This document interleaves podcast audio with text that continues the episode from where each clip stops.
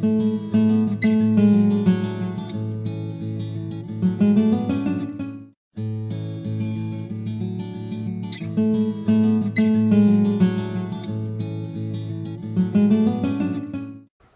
este vídeo finalizamos el conjunto de píldoras que se ha dedicado a la resolución del examen de febrero 2014.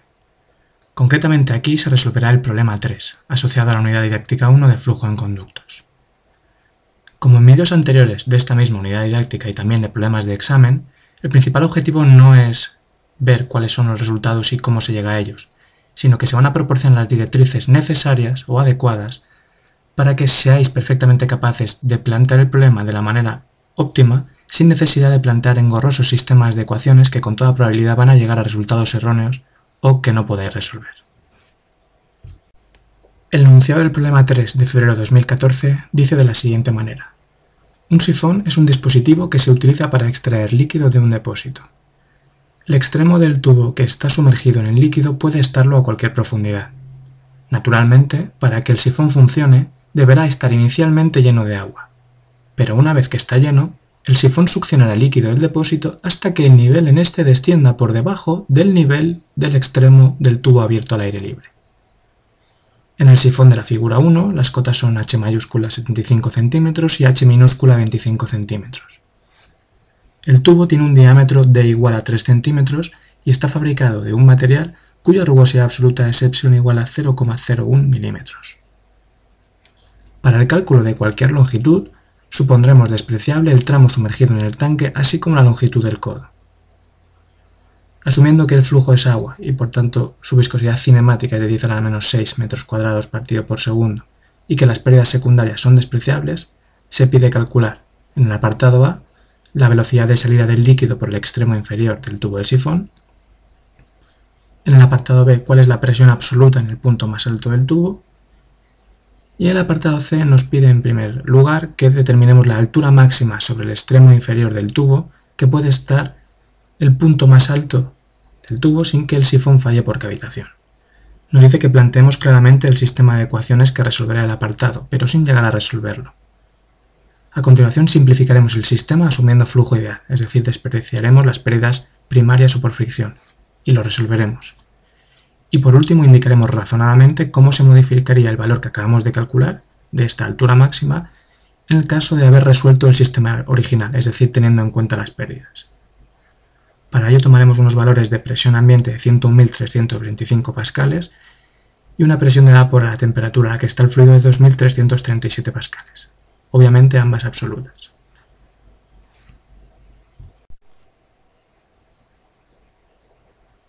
Este sería el esquema adjunto al enunciado anterior. Como podemos ver se está empleando un sifón con forma de U invertida para evacuar fluido de este depósito. Aquí se ha tomado como alturas representativas H mayúscula y H minúscula respectivamente la diferencia de cotas entre la salida del sifón y el nivel de lámina libre en el primer caso y el nivel de lámina libre y el punto más alto en el segundo. Durante la realización del problema tomaremos como criterios para los subíndices de las diferentes magnitudes eh, los valores numéricos de 0, 1 y 2 respectivamente para la lámina libre en el depósito, la sección de salida del sifón y 0 para el punto más alto. El principio de operación del sifón ya ha sido descrito en el enunciado. Las aplicaciones prácticas que se pueden destacar de este tipo de dispositivos pues pueden englobarse, por ejemplo, en instalaciones hidráulicas, inodoros, eh, fregaderos o lavabos. Si bien quizá la aplicación más relacionada con el empleo del sifón es la de extraer líquido de, en depósitos de difícil acceso, como por ejemplo puede ser el vaciado del tanque del depósito de un vehículo. Vamos a resolver el apartado donde nos pide determinar la velocidad de salida del líquido por el extremo inferior del tubo del sifón. Para ello vamos a aplicar la ecuación de conservación de la energía mecánica entre la lámina y el depósito y la salida del sifón. Recordemos que lo hacemos entre estos dos puntos porque el sifón va a funcionar siempre y cuando se encuentre lleno de fluido y siempre que la lámina libre del depósito donde se está aspirando se encuentre por encima del punto de descarga. Es por ello que vamos a aplicarla entre estos dos puntos. Recordad que la ecuación de conservación nos dice que la energía que tenemos en el punto 1 en forma de presión cinética y potencial gravitatoria menos las pérdidas que tendrán lugar entre los puntos 1 y 2, la trayectoria que, por la que discurra una línea de corriente, va a ser igual a la presión que tenemos en el, extremo de salida del sifón, en el punto 2. Aquí esta expresión se puede simplificar de acuerdo a lo que estáis viendo. Los niveles de presión, tanto en la lámina libre del fluido como de descarga del sifón, son iguales porque están sometidos a una presión ambiente, están abiertos a la atmósfera, por tanto uno se cancelará con el otro. Y fijaos que vamos a despreciar el contenido cinético de la lámina libre ya que vamos a asumir que el problema es estacionario o que el depósito es de grandes dimensiones. Si nos encontrásemos ante un problema en el que la tasa de vaciado del depósito fuese de un orden de magnitud similar a la velocidad de descarga del mismo, este término ya no sería despreciable. En nuestro caso, haciendo uso de estas hipótesis, podéis reescribir la ecuación como sigue. z1 menos z2 es igual a v2 al cuadrado partido 2g más las pérdidas entre 1 y 2. Fijaos que la implicación física de esta ecuación no es otra que que la energía potencial gravitatoria se va a transformar en energía cinética y en pérdidas en la instalación. De esta ecuación conocemos, por un lado, que la diferencia de cotas entre Z1 y Z2 coincide con nuestra H mayúscula, con esos 75 centímetros de enunciado, y sabemos que las pérdidas se pueden escribir de acuerdo a la ecuación de Darcy-Weisbach, como suma de pérdidas primarias o por fricción y pérdidas secundarias por cambios en la configuración del fluido. Del enunciado podemos despreciar la aportación de pérdidas secundarias, por lo tanto la sumatoria de CAS podrá igualarse a cero, por lo que las pérdidas totales serán iguales a las de fricción, es decir, lambda L partido D por la energía cinética del flujo en el interior de la tubería, que sería V cuadrado partido 2G. Daos cuenta en este caso que hemos tomado como longitud de la tubería, el sumando 2h más h. Esto se ha, obtenido despreciando, como bien dice el enunciado, tanto el tramo sumergido como la longitud que tiene el codo. Por tanto, tenemos en cuenta la subida y la bajada del flujo antes, antes y después del codo respectivamente, que sería igual a 2h, más todo el tramo de descarga, que sería, le tendríamos que sumar una h más. Si incluís estas dos simplificaciones adicionales sobre la ecuación original, esta que teníamos aquí, llegamos a una ecuación donde tenemos en el lado izquierdo la altura y en el lado derecho la energía cinética del flujo, donde eh, estamos asumiendo, obviamente, que la velocidad de salida, que originalmente hemos denotado como V2, debe ser la misma que la que circula por el interior de la tubería, ya que la sección del tubo es constante, y tenemos el término de pérdidas, lambda LD por V cuadrado partido 2G.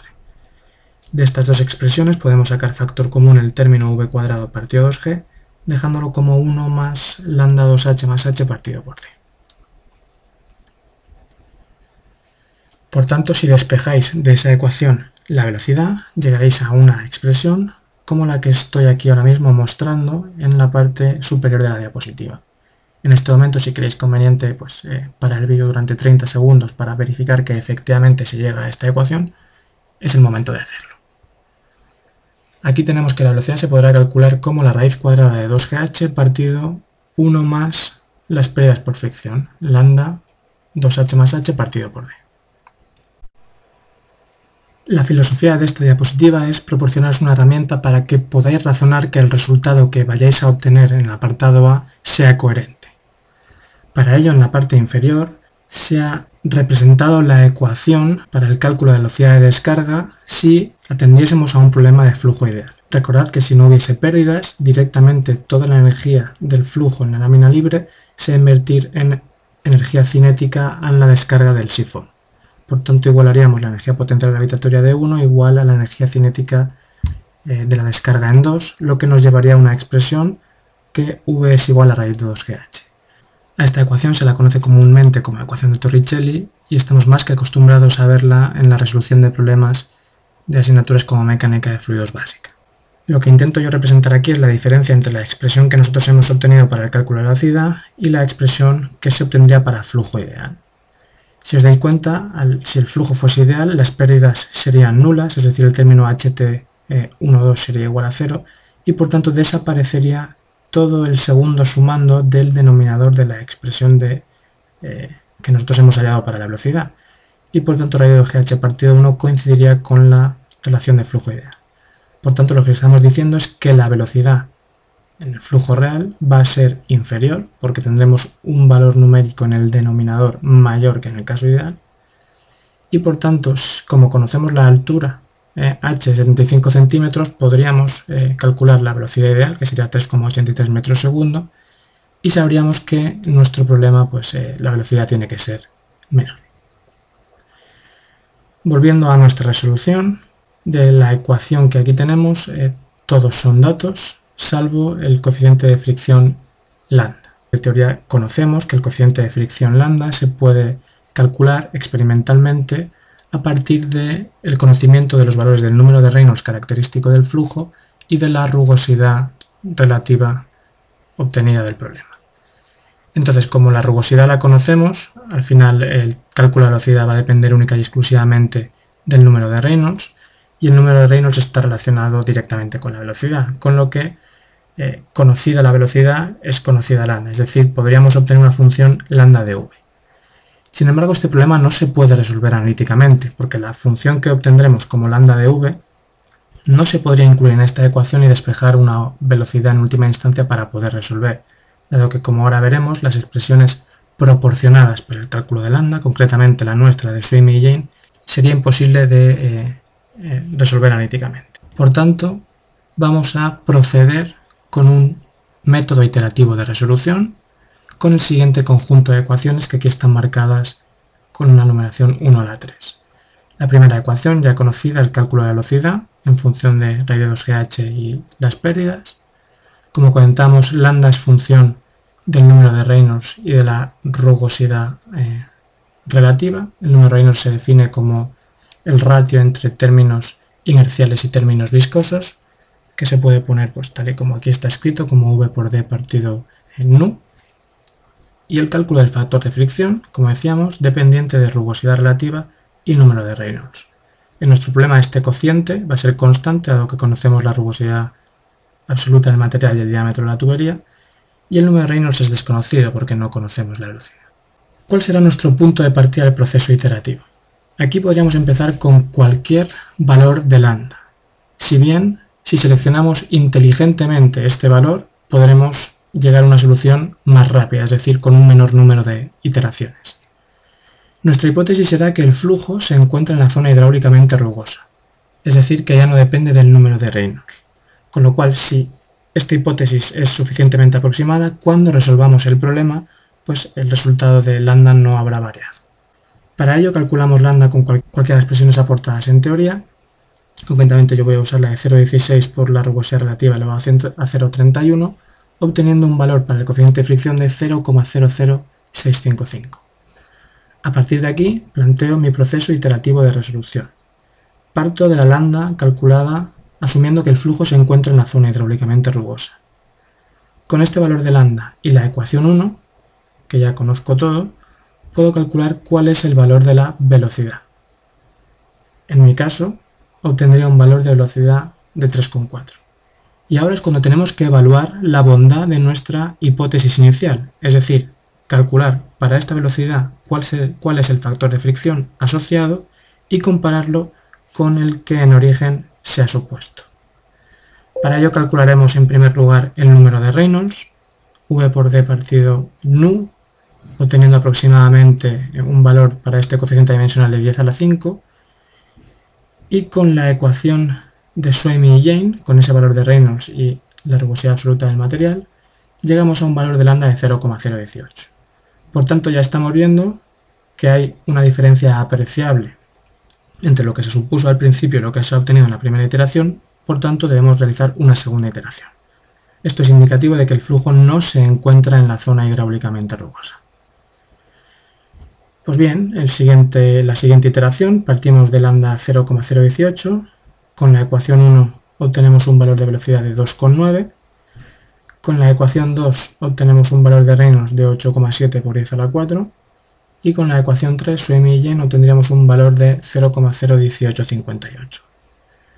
Aquí prácticamente ya podríamos dar por finalizada la resolución eh, de este apartado, ya que la diferencia entre el resultado de lambda entre una iteración y la siguiente prácticamente no ha variado, si bien pues yo aquí os propongo una última iteración simplemente para verificar que esto es así, partiendo del lambda 0,01858 se obtiene una velocidad de 2,88 que nos lleva a un Reynolds que prácticamente no varía con respecto al anterior y obviamente si Reynolds no varía el coeficiente de fricción pues tampoco lo hará prácticamente. Por tanto el resultado de nuestro problema lo tenemos en la última fila de la tabla que se muestra en la parte eh, inferior de la diapositiva. Como decía, esta es nuestra solución. La velocidad de salida será obviamente de 2,88. No solo la velocidad de salida, sino la velocidad por la que circula eh, el fluido en el interior de la tubería. Recordemos que por ecuación de continuidad, dado que el caudal es el mismo en toda la tubería, ya que no existe ningún tipo de fuga y la sección es constante, pues la velocidad también lo será. De aquí merece la pena destacar que el valor obtenido de 2,88 es obviamente inferior al obtenido en la resolución del problema ideal, que era igual a 3,83. La parte que aquí se muestra para el cálculo del caudal que circula por la tubería no es necesaria para el desarrollo del problema, si bien yo aquí os indico que el caudal que estaría circulando sería igual al producto de velocidad por sección, pi de cuadrado partido por 4 al ser circular, y que en nuestro caso sería igual a 0,02 metros cúbicos segundo es decir, estarían abandonando el sifón 2 litros cada segundo. Una vez resuelto el apartado A, la resolución del apartado B es relativamente sencilla. Recordemos que aquí se nos pide determinar la presión absoluta en el punto más alto del tubo. De forma general podremos plantear eh, dos caminos para la resolución de este apartado. Yo voy a describir los dos y me voy a centrar en el primero, que es el que a mí a priori me parece más sencillo.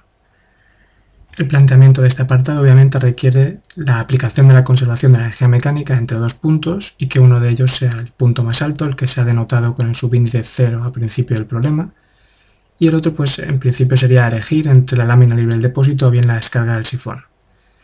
Como os decía, yo el primer planteamiento que voy a hacer va a ser aplicándola entre el punto más alto y la salida del sifón, es decir, entre 0 y 2.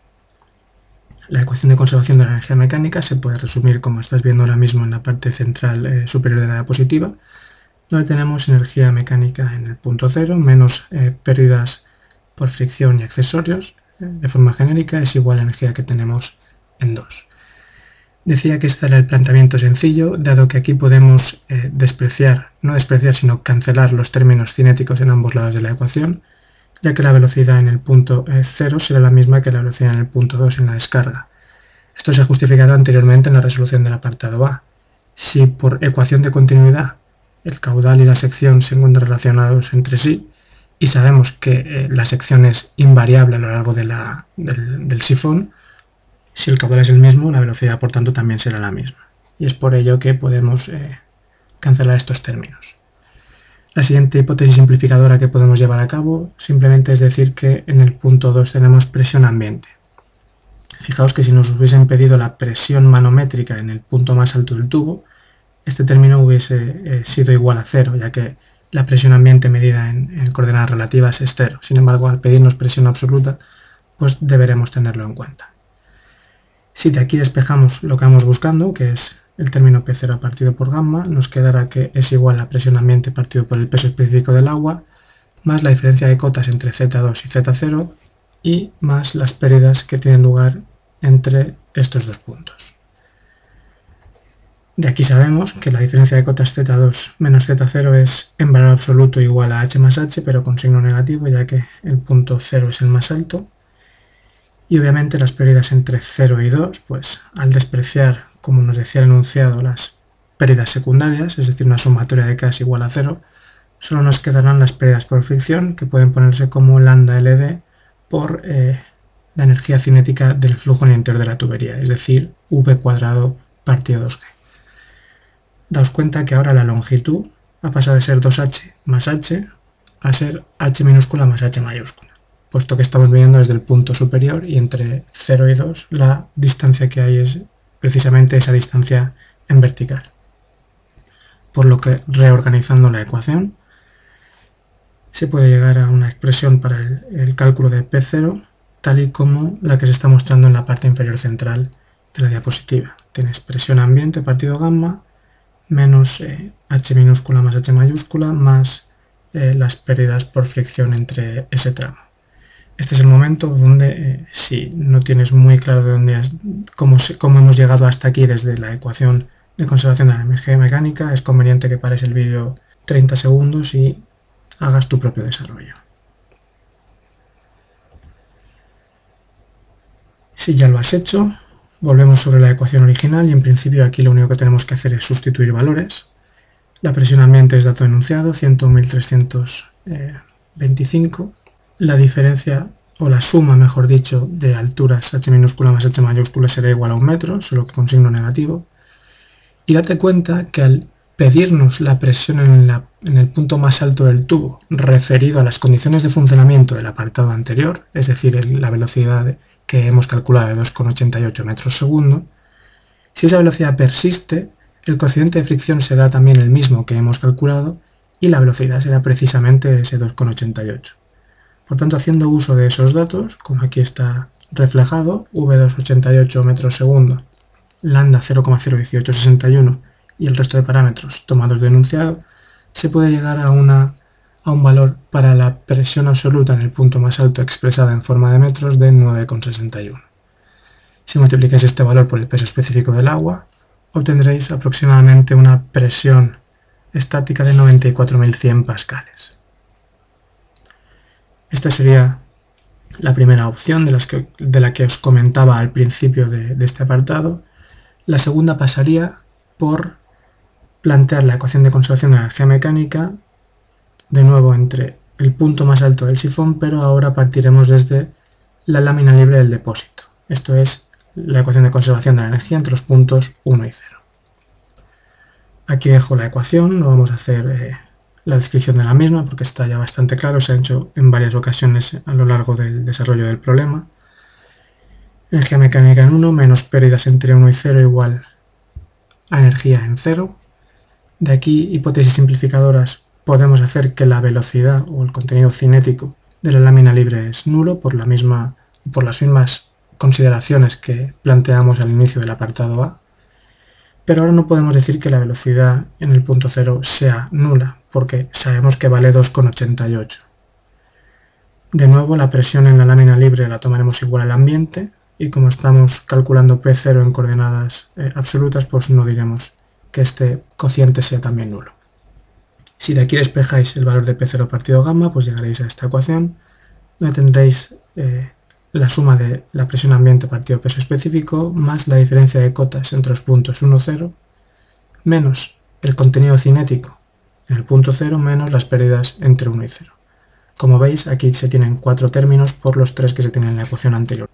De ahí que hayamos optado por la alternativa anterior como primera opción. Aquí conocemos la diferencia entre Z1 y Z0 igual a H minúscula con signo negativo, Z0 es mayor que Z1, es el punto más alto, y las pérdidas entre 1 y 0, pues de nuevo despreciando las pérdidas secundarias, nos quedan solo las pérdidas de fricción, lambda LD por V cuadrado partido 2G, donde ahora la longitud solo sería el tramo ascendente y por lo tanto sería igual a h minúscula. De aquí puedes introducir esas hipótesis simplificadoras en la ecuación que os estoy marcando hasta llegar a la forma que estáis viendo en la parte inferior de la diapositiva. Esta expresión se puede simplificar un poquito más sabiendo que las velocidades en el punto cero y la que discurre evidentemente por el tubo es la misma y por lo tanto se puede sacar factor común v cuadrado quedando genéricamente el cálculo de la presión P0 de esta manera, como presión ambiente partido gamma menos h menos 1 más lambda h partido d y todo ello multiplicado por v cuadrado partido 2g.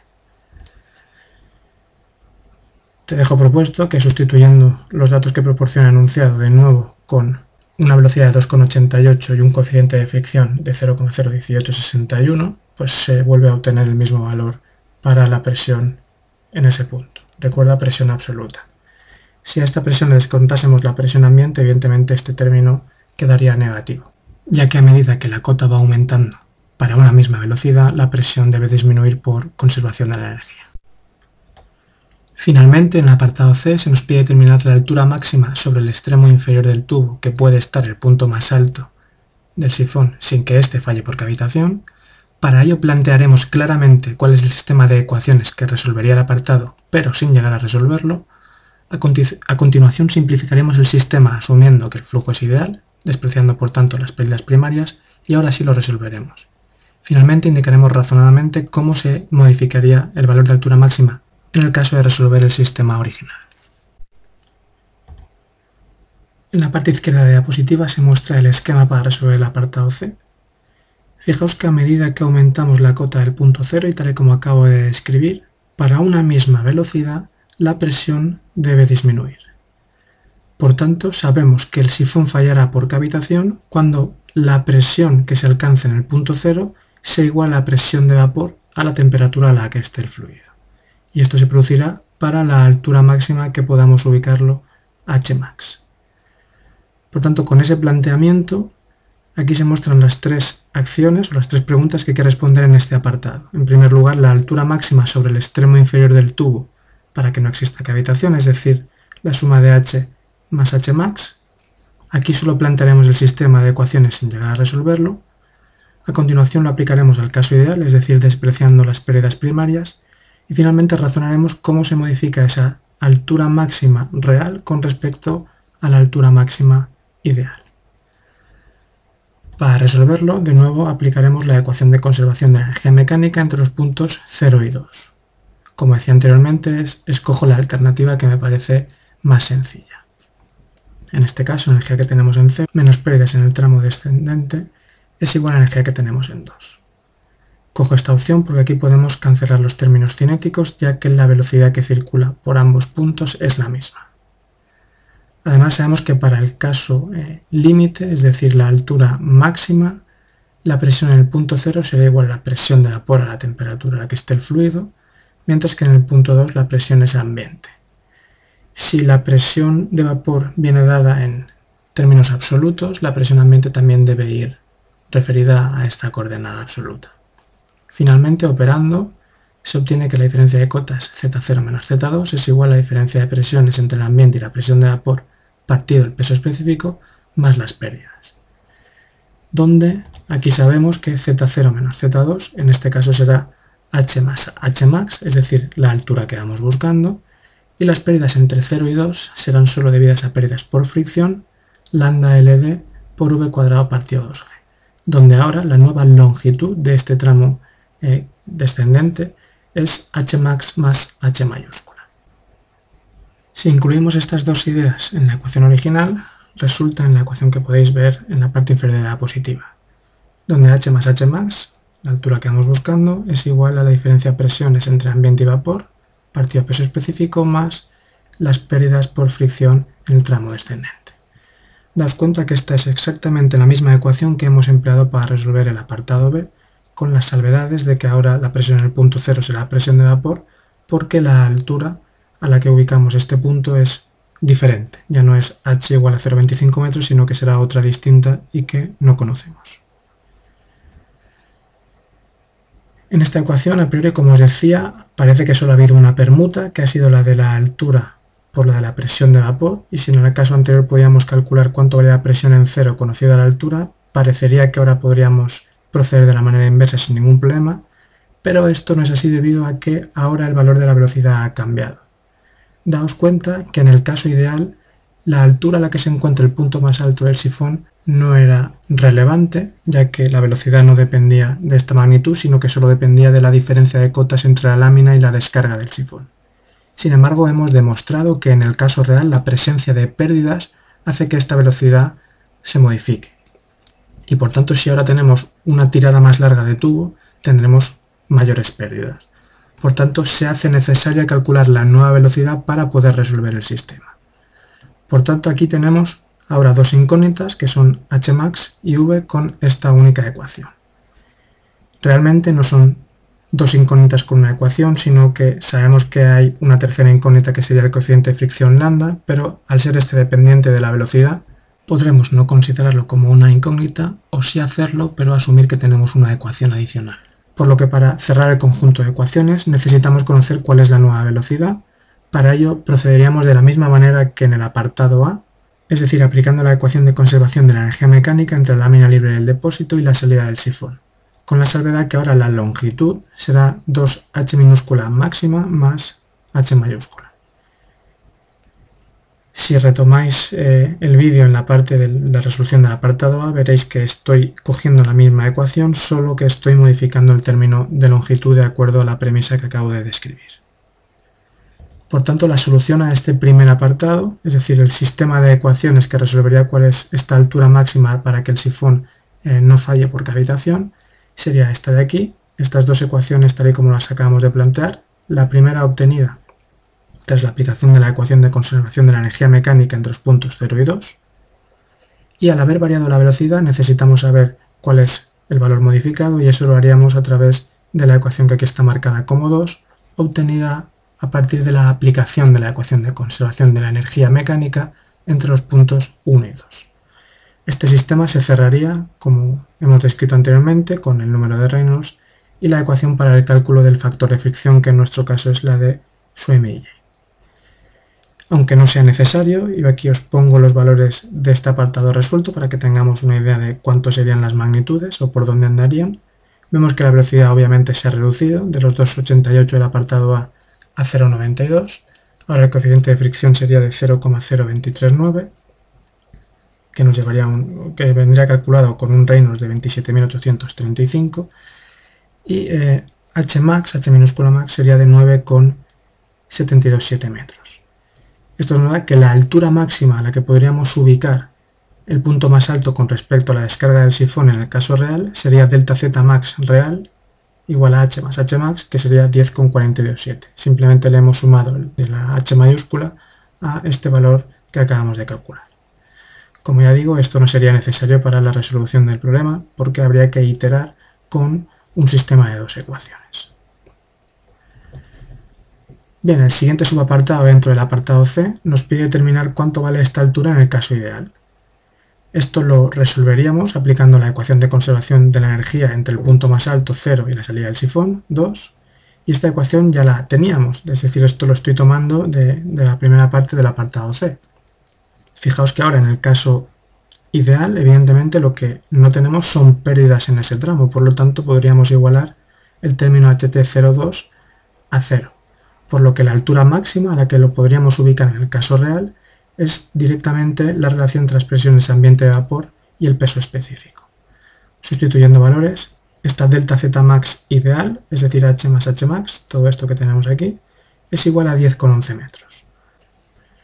Como hemos resuelto el caso real, ya sabemos cuál es la diferencia entre delta Z max ideal y delta Z max real, sin embargo, en el examen no hubiésemos sido capaces de determinarlo porque no tendríamos el primer valor.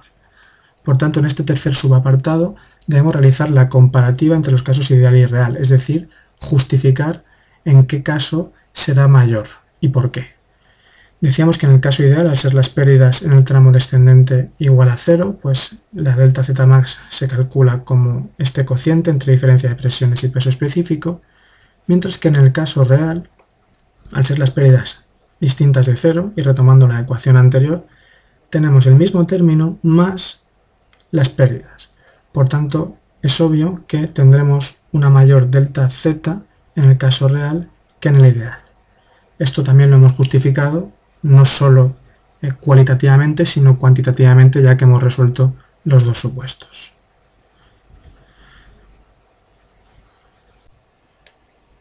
Con este apartado damos por finalizada la resolución del problema 3 del examen de febrero 2014, así como el conjunto de píldoras dedicada también a la resolución de, de este examen. Como siempre, cualquier sugerencia que tengas acerca del vídeo puedes hacerla llegar a través del blog de la asignatura o el Twitter de la misma.